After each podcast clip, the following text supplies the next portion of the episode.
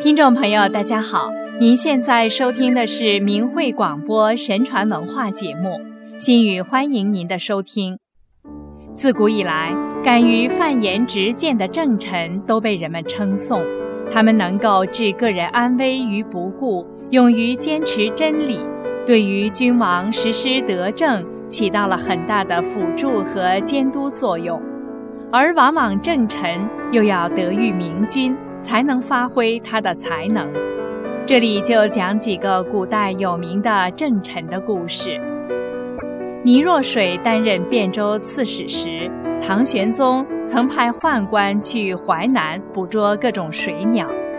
倪若水上奏劝谏说：“现在掌管农事的官吏正忙，各地的农家都在辛勤劳作，农夫整田，蚕妇采桑。”在这个时候，捕捉奇禽异鸟，供园池玩乐；从江陵那样远的地方送到京城，气力难以承当。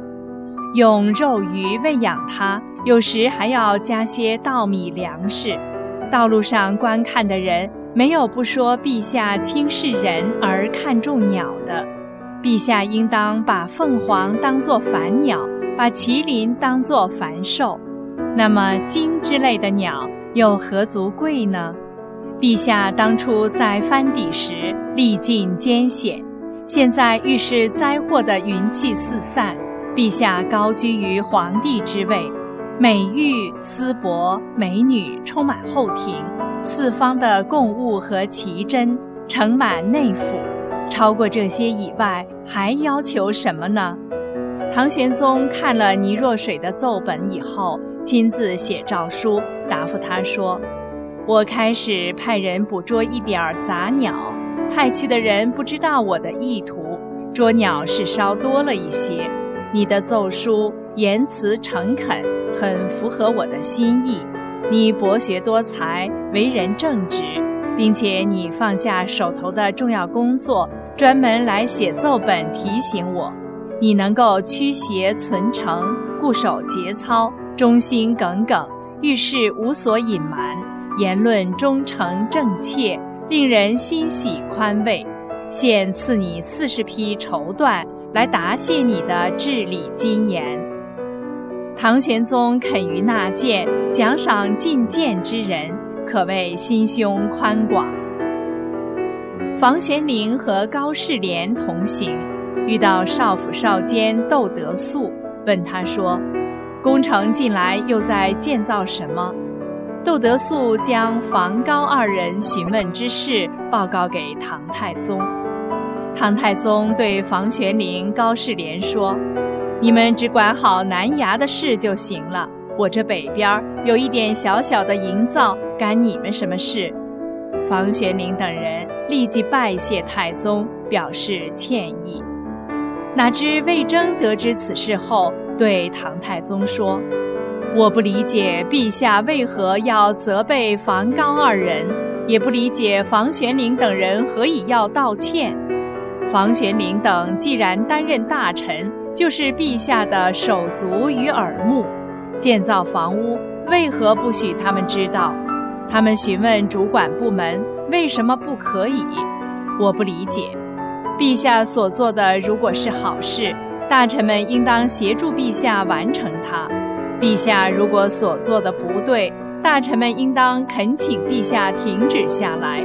这是臣子侍奉君主的原则。房玄龄等人过问一下，既然没有罪，而陛下为何责备他们？房玄龄等人不知道自己分内所发生的事情，这是不识所守。我实在不能理解。唐太宗认真地思考了一下，心悦诚服地接受了他的意见。魏征历史上被称为第一正臣，他一生中臣谏两百多条，绝大多数为太宗所接受。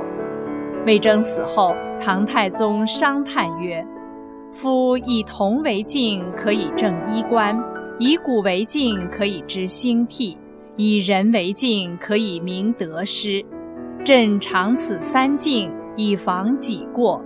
今魏征卒世，遂亡一敬矣。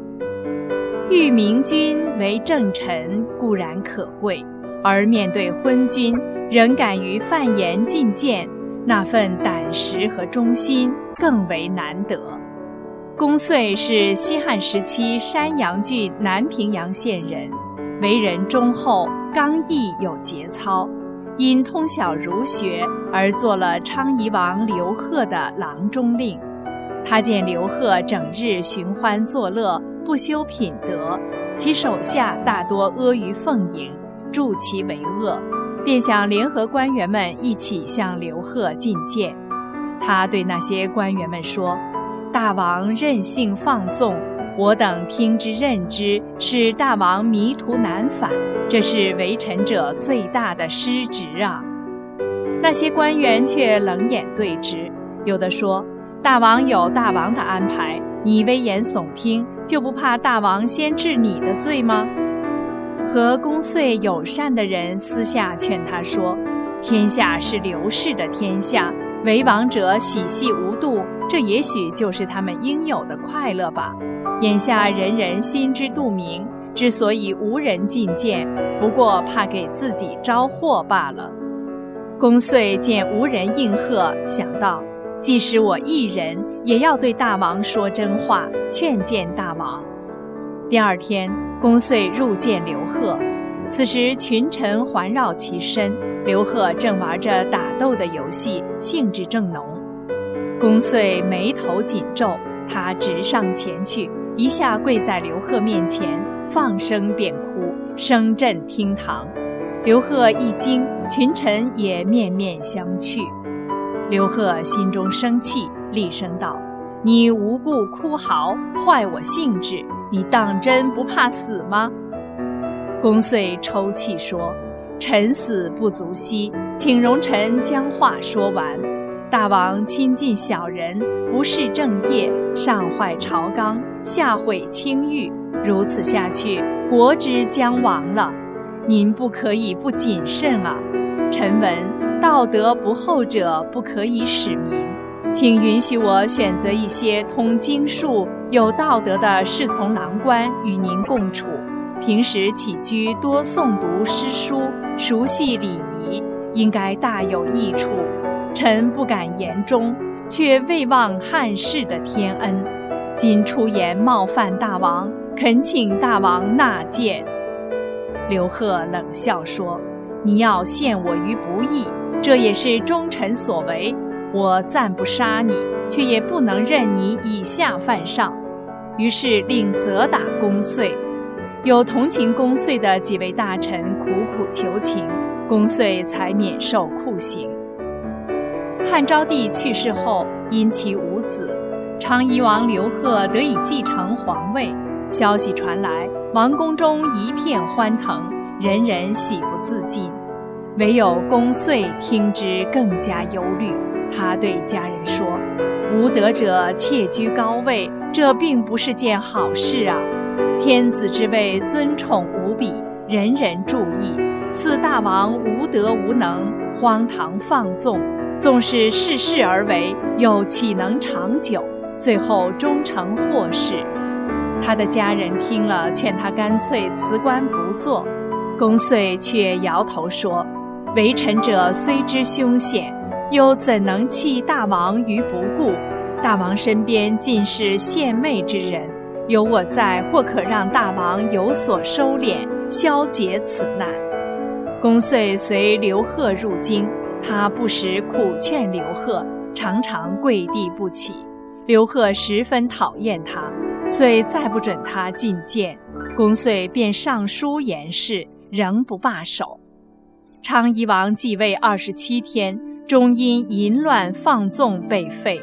昌邑群臣被杀死的有两百多人，他们的罪名便是献王于不道。公遂因政见不止，忠心可嘉，朝廷特许他免于一死。可见一个人秉承良知善念行事，终可得到善报。听众朋友，今天的节目就为您播送到这里，心语感谢您的收听，我们下次节目时间再见。